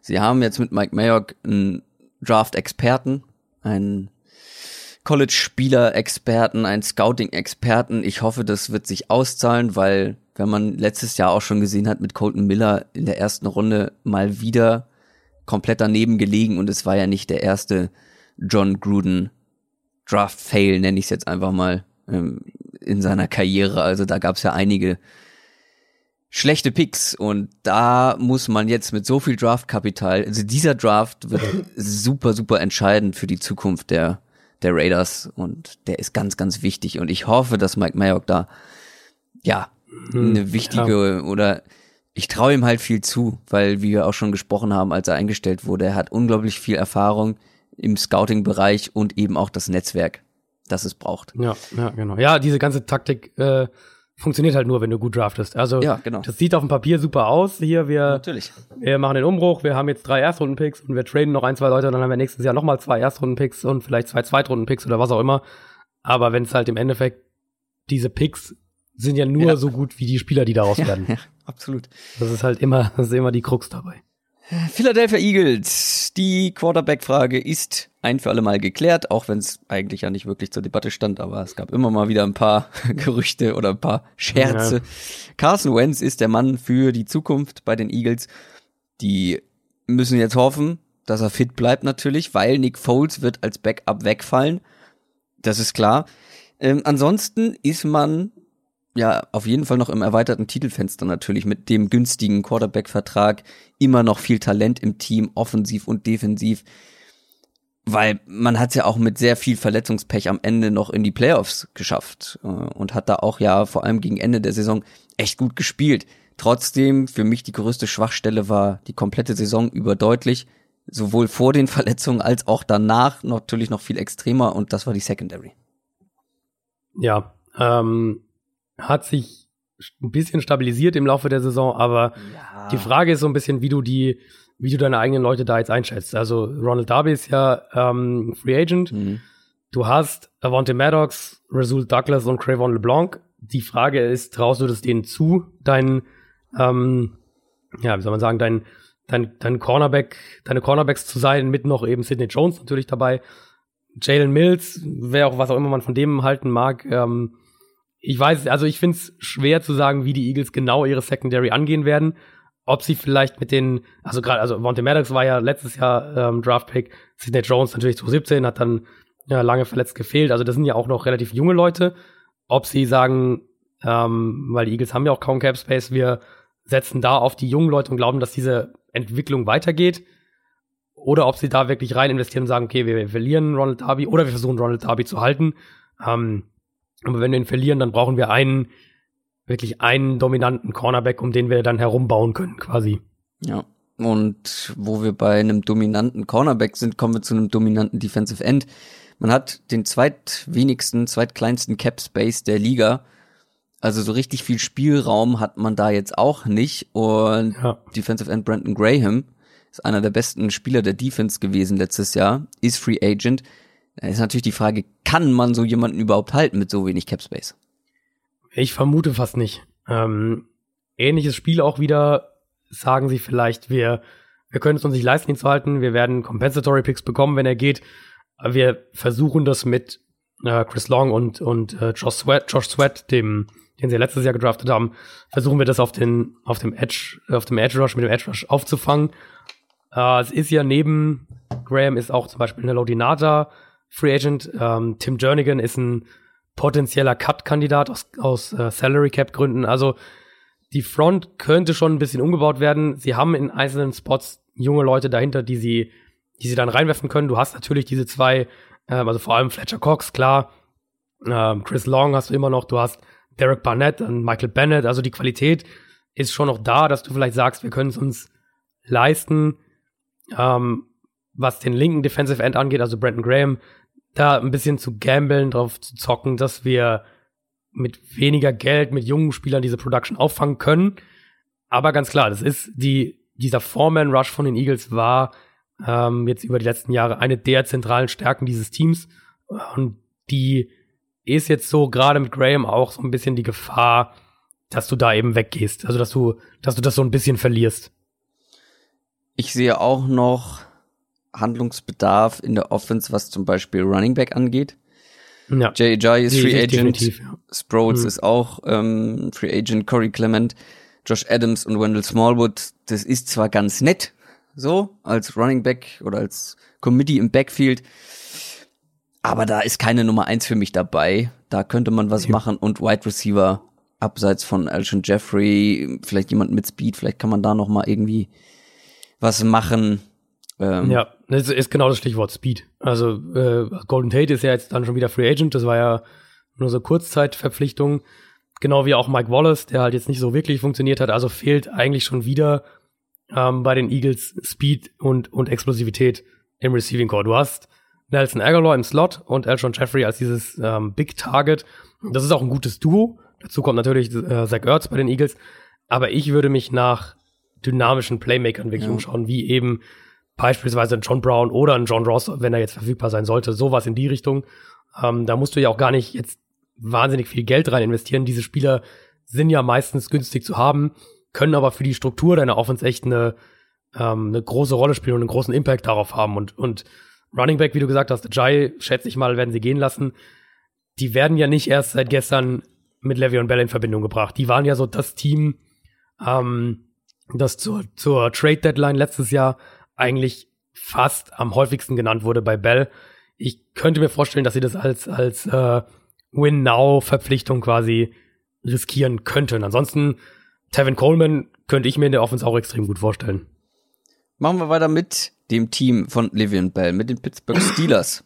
Das ist natürlich eins der spannendsten Teams in dieser Offseason. Da wird es krasse Veränderungen geben. Wenn neben Livian Bell auch noch Antonio Brown geht, dazu ist auch noch der O-Line-Coach weg, nicht zu unterschätzen. Ja. Jetzt reden aber viele von einem Umbruch. Von einem, ja, da, das ist großer Umbruch bei den Steelers. Aber im Grunde gehen ja nur, nur in Anführungszeichen, zwei Stars die ganz offensichtlich nicht gut fürs Teamgefüge waren. Natürlich geht damit auch individuelle Qualität, keine Frage, aber wenn dadurch dieses Team, wenn dieser Lockerroom mal wieder ein bisschen zur Ruhe kommt dadurch, dann hat man da auch noch jede Menge Qualität, ähm, um mit Ben Roethlisberger noch mal ein, zwei Jahre erfolgreich zu spielen, finde ich. Lass uns aber mal eher einen Blick darauf werfen, wo es vielleicht an Qualität fehlt. Und ich werfe da mal ganz dezent Cornerback und Lineback, äh, Linebacker mhm. in den Ring. Ja, also Linebacker, ja auch letztes Jahr schon echt das Thema gewesen, seit eigentlich seit Ryan Shazier weg ist, dass es da an Coverqualität fehlt. Ähm, Secondary hört man ja immer wieder, ähm, dass sie sich von Morgan Burnett oder beziehungsweise dass Morgan Burnett weg will. Das heißt, du bist dann vielleicht auch im Markt für einen, für einen Strong Safety. Ein zusätzlicher Cornerback neben Joe Hayden und Mike Hilton macht auf jeden Fall auch Sinn. Hilton spielt ja im Slot, das heißt, ein Outside Corner wäre da, wäre da auch ähm, durchaus sinnvoll noch. Und dann sehe ich eine Gefahr so ein bisschen. Du hast den Offensive Line Coach angesprochen, den haben sie an die Broncos verloren. Das wird sich sowieso schon bemerkbar machen. Offensive Line war die letzten Jahre eine der zentralen Stärken in Pittsburgh. Ähm, dazu ist Ramon Foster, der Left Guard, Free Agent. Das heißt, da ist auch so ein bisschen die Gefahr, ist einer der besten Pass Protecting Guards in der NFL. Wenn sie den nicht halten können, dann könnte plötzlich so ein bisschen deine Offensive Line, glaube ich, abfallen. Nicht unbedingt jetzt krass, weil dafür ist die Qualität auf den anderen Positionen immer noch viel zu hoch. Aber ich vermute, dass ich das, ähm, wenn Foster geht im Zusammenspiel mit neuem Offensive Line Coach, dass ich das schon bemerkbar machen werde. Und dann hast du einen Ben Roethlisberger da hinten, der eben nicht mehr so mobil ist, wie es vor ein paar Jahren noch war, der dann auch häufiger gesackt werden könnte. Dir fehlt dein dominanter Receiver potenziell in Antonio Brown. Also sowas kann immer auch so ein, so ein Domino-Effekt dann auf eine ganze Offense haben. Du hast Wide Receiver angesprochen. Sie haben natürlich zum Glück einen neuen, ganz anderen Spielertyp, aber einen hochtalentierten Wide Receiver in Juju Smith-Schuster in meinen Augen, der könnte noch mal einen Schritt machen. Also ich glaube, da steckt immer noch sehr viel Potenzial, ist noch verdammt jung, ist ja sehr, sehr jung in die ja, Liga ja. gekommen. Äh, dazu noch James Washington, den sie letztes Jahr gedraftet haben. Der hatte natürlich jetzt nicht die beste Rookie-Saison, aber Rookie-Receiver, das ist immer so eine Sache, die brauchen oft ein bisschen Zeit. Man hat gesehen, was für einen Sprung auch äh, Smith Schuster gemacht hat, jetzt in seinem zweiten Jahr. Ich glaube aber, dass die beiden es nicht alleine richten können und dass man da auf jeden Fall irgendwie mhm. noch mal jemanden Drittes braucht. Ähm, quasi natürlich kann Antonio Brown Ersatz, weil mit der Qualität findest du nicht mal eben so jemanden, aber vielleicht vom Spielertyp her einen ähnlichen Kandidaten.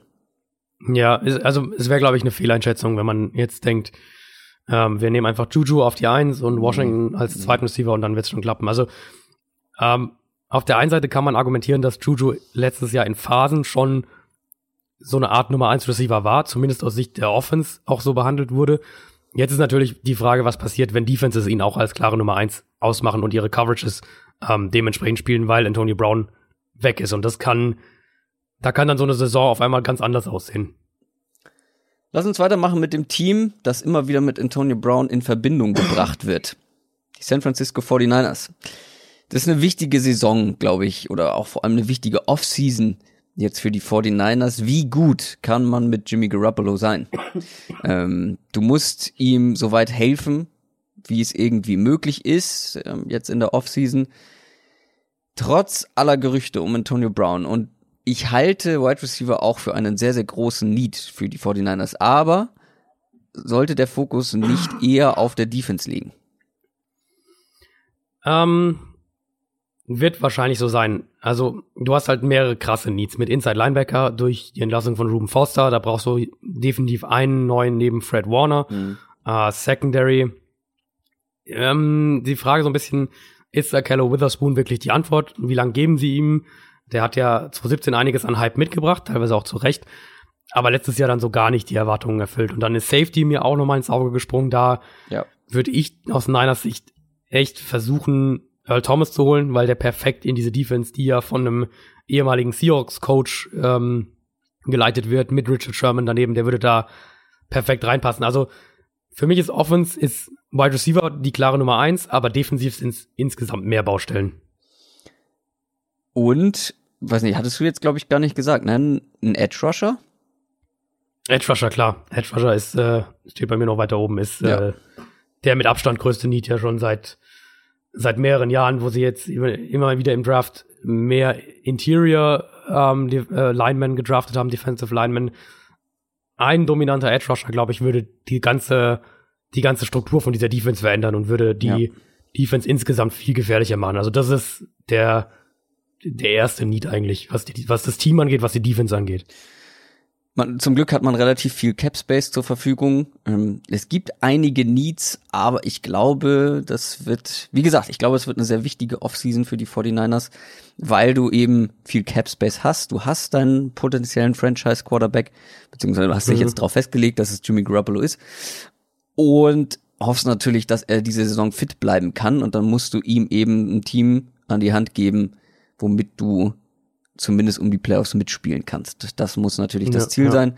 Äh, wir haben die, die Needs angesprochen. Das Gute ist auch noch dazu, dass man relativ wenige Free Agents insgesamt hat. Da kann man also, muss man jetzt nicht auch noch welche große Verluste in Kauf nehmen. Ich bin mhm. sehr gespannt, wie die 49ers das Ganze angehen, ob sie, wir erwarten ja so ein bisschen, dass sie aggressiv sind. Schauen wir mal, ob ja, sie es dann letztendlich auch, auch so. Ist, ist für mich auch, ähm, ist für mich auch ein bisschen wie die, also wenn wir uns den Vertrag von Garoppolo anschauen, der war ja extrem frontloaded, also sehr, sehr hoher Capit gleich am Anfang.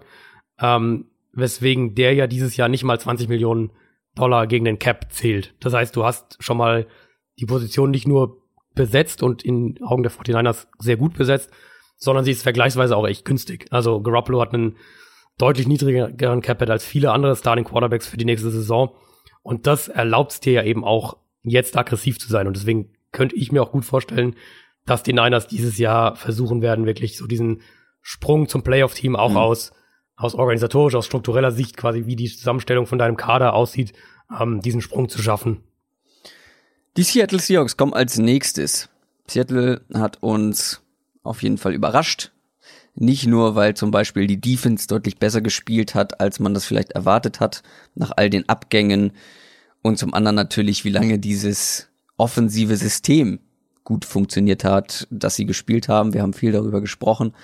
Jetzt gucken auf die Offseason. Man hat wirklich wenig, wenig Draftkapital.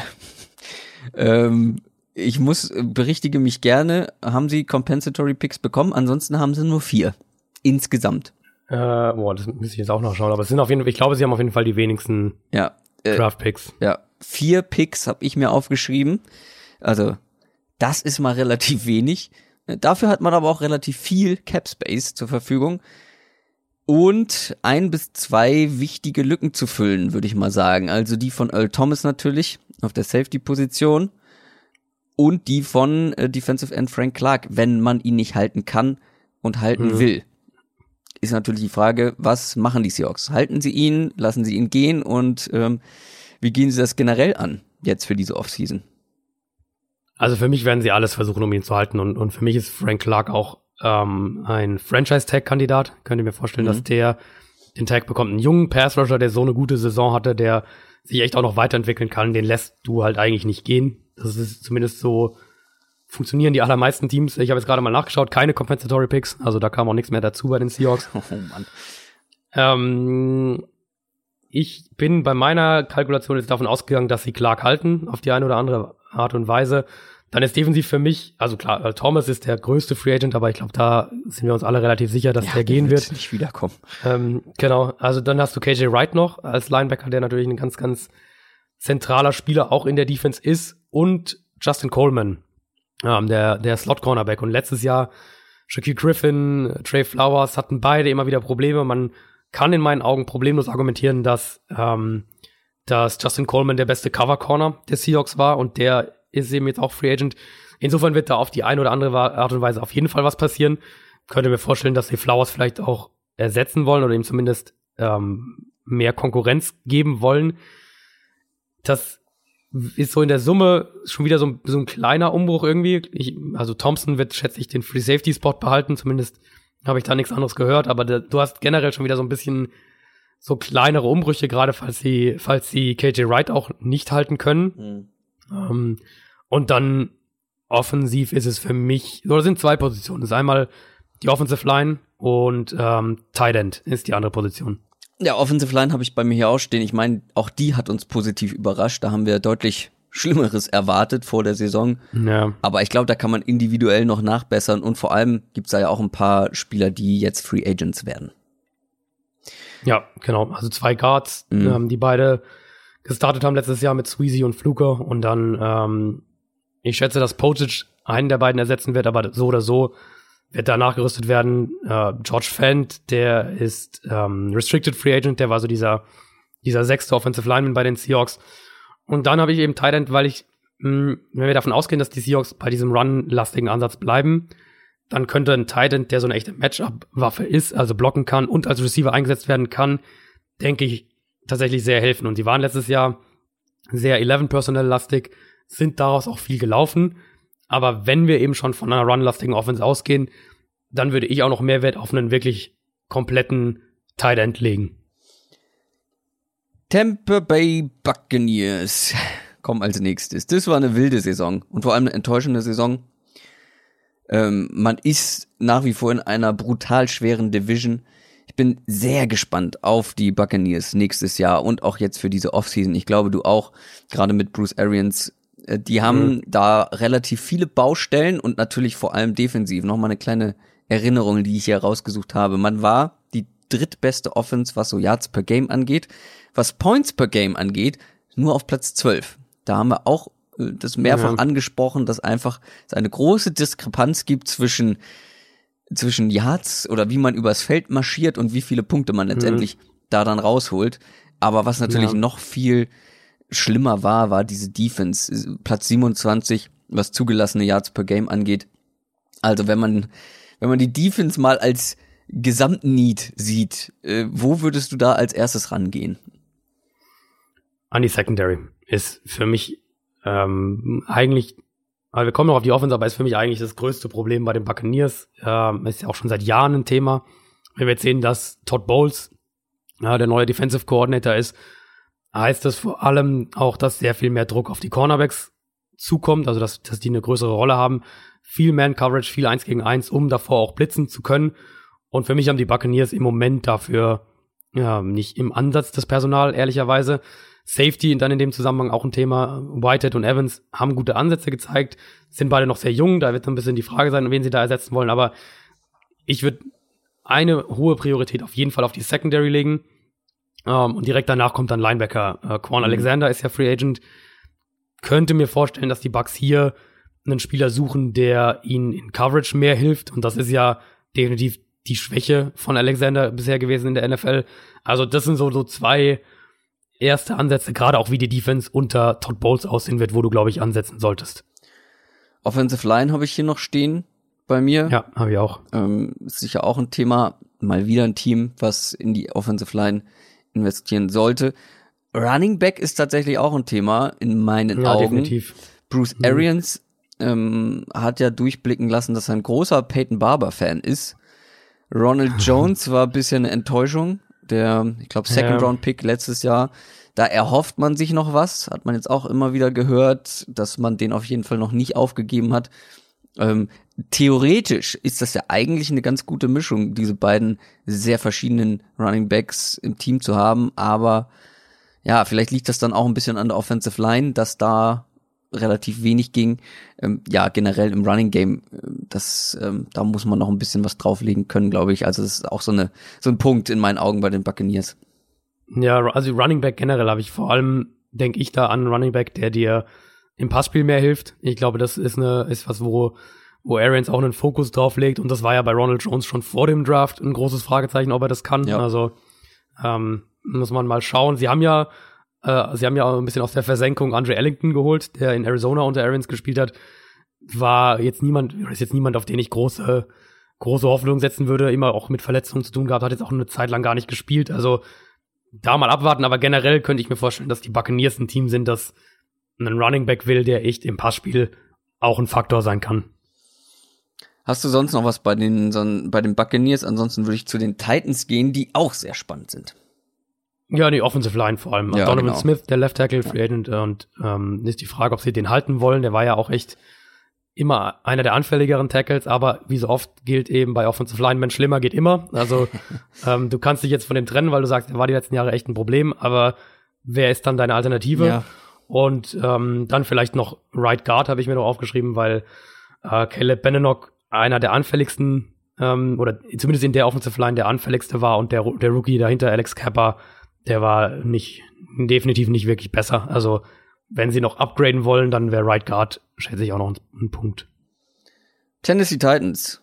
Ich habe hier stehen, Beziehungsstatus, es ist kompliziert. ist für mich so ein bisschen so das Thema bei den Titans. Also, da gibt es halt die Frage, ist Marcus Mariota der Quarterback der Zukunft? Ist Mike Rabel der Head Coach der Zukunft? Gut, hat jetzt erst ein Jahr hinter sich, aber auch da gibt's natürlich Kritiker nach dieser Saison, ähm, die da laut geworden sind. Also das sind so die Fragen, ja, über die wollen wir jetzt nicht unbedingt sprechen, sondern auf welchen Positionen ist Handlungsbedarf bei den Titans. Und ich habe mich da wirklich ein bisschen schwer getan, so richtig klare Needs Echt? festzumachen. Ich fand, das ist witzig. Ich fand Tennessee war fast, also für mich war Tennessee fast das, äh, wo ich so zwei Sachen direkt gesagt ja, habe. also und eine Sache weiß ich, die du sagen ja. wirst und die finde ich auch. Ähm, du willst natürlich da einen, einen Wide Receiver mit Speed, einen explosiven, dynamischen Ganz genau. Wide Receiver. Das habe ich auch. Ansonsten habe ich mich aber schwer getan. Also das ist, wenn wir von der Offense sprechen, ist das ein Riesenproblem, haben wir eigentlich die ganze Saison auch über immer wieder kritisiert. Titans brauchen mehr Geschwindigkeit. Du hast Corey Davis und Tywan Taylor. Ich glaube, die auch ein gutes Duo sein können. Aber solange die Titans Teams nicht mit Speed bedrohen und, und mehr Explosivität da drin haben, wird die Offense, glaube ich, immer wieder gegen eine Wand laufen. Und das, da musst du ansetzen. Ähm, ich habe offensiv noch, aber das ist eher so ein bisschen, das war so mein dritter Need. Dann äh, habe ich Guard noch aufgeschrieben, war letztes Jahr auch immer wieder ein Thema. Quinton Spain ist Free Agent, Josh Klein war nicht gut. Wenn sie da die Chance bekommen, einen wie Ramon Foster oder Roger Saffold, die wir jetzt ja beide schon hatten, ähm, zu verpflichten, dann würde ich das auf jeden Fall machen, weil deine Interior Line muss verbessert werden. Für mich ist Outside Linebacker fast das größte Thema, Mhm. wo wir bei Tennessee letztes Jahr noch in einer echt, äh, ja, in einer echt luxuriösen Situation waren. Jetzt ist Brian Orekbo zurückgetreten, Derek Morgan ist Free Agent und auf einmal hast du da echt ein großes Loch. Ich vermute, dass Harold Landry, der Zweitrunden-Pick letztes Jahr, dass der auf jeden Fall eine größere Rolle bekommt. Aber da reden wir ja dann davon, dass, dass eigentlich deine beiden Starter quasi ersetzt werden müssen. Hm. Ja, klar, wenn du das, wenn man das mit einbezieht, dann ist da ein großes Loch. Außerhalb davon irgendwas noch, was dir ins Auge springt. Die, gut, Malcolm Butler war halt nicht gut letztes Ja. Jahr, aber aus dem Vertrag kommst du das erstmal nicht raus. Das heißt, äh, da wirst du jetzt nicht nochmal investieren. Ja, Ähm, Cornerback, ja, ist ist, auf jeden äh, Fall ein ja. Thema, ja. Aber ich Genau, hier ich so meine, in sie haben ja die, also Logan. Ryan, genau, Logan Ryan und, und ähm, Dory Jackson sind ja gute Spieler. Also du hast da ja schon auch Qualität. Butler war halt eine Enttäuschung letztes Jahr, kann sich auch wieder ändern. Ähm, aber für mich war Outside Linebacker so das erste und dann Wide Receiver, Ja. Interior Offensive Line. Ich glaube, das sind so die drei zentralen Punkte. Ja, und dann natürlich die große Frage, kann Marcus Mariota mal fit bleiben? Und wenn er fit ist, Ja. ist er gut genug. Ja, ist für ihn ist es halt das entscheidende Jahr Ja. jetzt, ne? Ja. Also zumindest in Tennessee. Wenn er da jetzt, wenn das jetzt in die Hose geht, dann reden wir in einem Jahr davon, dass die Titans auf Quarterback-Suche sind. Ja, definitiv. Ein Team, was auch auf Quarterback-Suche ist, ungewollt, sind die Washington Redskins. Und das ist tatsächlich schon Mhm. unser letztes Team, Team Nummer 32. Über die Redskins haben wir in unserer Award-Folge schon gesprochen. Man war eigentlich lange im Playoff-Rennen, ähm, obwohl, wie ich nach wie vor finde, das definitiv nicht der qualitativ stärkste Roster äh, war. Und sie waren Ja. trotzdem lange im Playoff-Rennen. Aber dann kamen halt eben noch viele, viele Verletzungen dazu. Wichtigste Frage für die Redskins natürlich, wird Alex Smith nächstes Jahr spielen können oder nicht nach seiner schweren Verletzung? Ja. Sieht eher nicht danach aus, glaube ich. Ähm, aber ich glaube, so sicher ist das noch nicht. Aber einen Ersatz sollte man sich sicherheitshalber auf jeden Fall holen. Sei es in der Free Agency oder im Draft. Irgendjemanden, der im Notfall einspringen kann und eben nicht so einen großen, das Ganze nicht so ein großer Qualitätsverlust ähm, bedeutet, wie jetzt Ja, in dieser Saison. Ist, ist halt echt ein schwieriges Thema, weil, also, es klingt sehr danach, als wäre Smith für 2019 raus. Das Problem ist, er ist halt extrem teuer für die nächste Saison und da kommen die Redskins jetzt auch nicht raus. Also sprich, du hast schon einen Starting Quarterback Cap Hit ähm, in deinem Team drin. Ergo, du musst in irgendeiner Art und Weise kreativ werden und das immer mit der Frage im Hinterkopf, planen wir für 2020 mit Alex Smith oder ist der jetzt vielleicht komplett raus? Ähm, das ist so ein bisschen das, was deine Suche, glaube ich, dann auch diktiert, weil sagen wir beispielsweise mal Nick Foles, den würdest du, wenn du dir jetzt Nick Foles verpflichtest, dann gibst du, glaube ich, Alex Smith auch für 2020 aus, weil Nick Foles wird keinen Einjahresvertrag unterschreiben, sondern dann reden wir eben davon, du hast, ähm, du hast deinen Quarterback gewissermaßen ausgetauscht und akzeptierst eben, dass du für 2019 diesen doppelten Cap-Hit irgendwie hast oder strukturierst Foles Vertrag so, dass der Cap-Hit erst später so richtig reinhaut. Ähm, das ist die eine Lösung oder eben eine Übergangslösung wie Case Keenum, was ich glaube, was eine Option ist, Tyra Taylor, Ryan Tannehill, wenn er verfügbar wird, oder eben dann im Draft aktiv werden. Ja, die Quarterback-Frage ist halt wirklich äh, kompliziert. Ich glaube, dass die Washington Redskins auch ein Kandidat sind für einen Quarterback im Draft, muss man aber die Free Agency Mhm. abwarten. Ansonsten es fehlt immer noch ein richtiger Nummer 1 Receiver. Dazu kommt, dass Jamison ja. Crowder Free Agents ist, äh, Free Agent ist. Da sehe ich auch auf jeden Fall Bedarf. Hast du noch was anderes bei den Redskins? Receiver ganz vorne mit dabei und Edge Rusher sehe ich auch als Problem. Mhm. Äh, Preston Smith ist Free Agent. Eigentlich hast du außerhalb von Ryan Kerrigan hast du sehr, sehr viele Fragezeichen im Prinzip. Genau, und Receiver Josh Doxson ist bisher eine Enttäuschung. Crowder war der produktivste, verlässlichste Receiver der letzten Jahre als Free Agent. Also da ähm, zusätzlich zu Paul Richardson, den sie ja letztes Jahr schon für relativ viel Geld geholt haben, vermute ich, dass du da auch nochmal nachrüsten musst. Absolut. Ich glaube, das war's. Ich glaube, du bist erlöst. Ich glaube, ja. Ich glaube, geschafft. Du hast äh, durchgehalten, standhaft. Also, die, eine etwas andere Folge heute, etwas später als sonst. Ähm, gute Besserung, Adrian. Dass du wieder hm. putzmunter klingst nächste Woche. Bis dahin, macht's gut. Ciao. Ciao, ciao.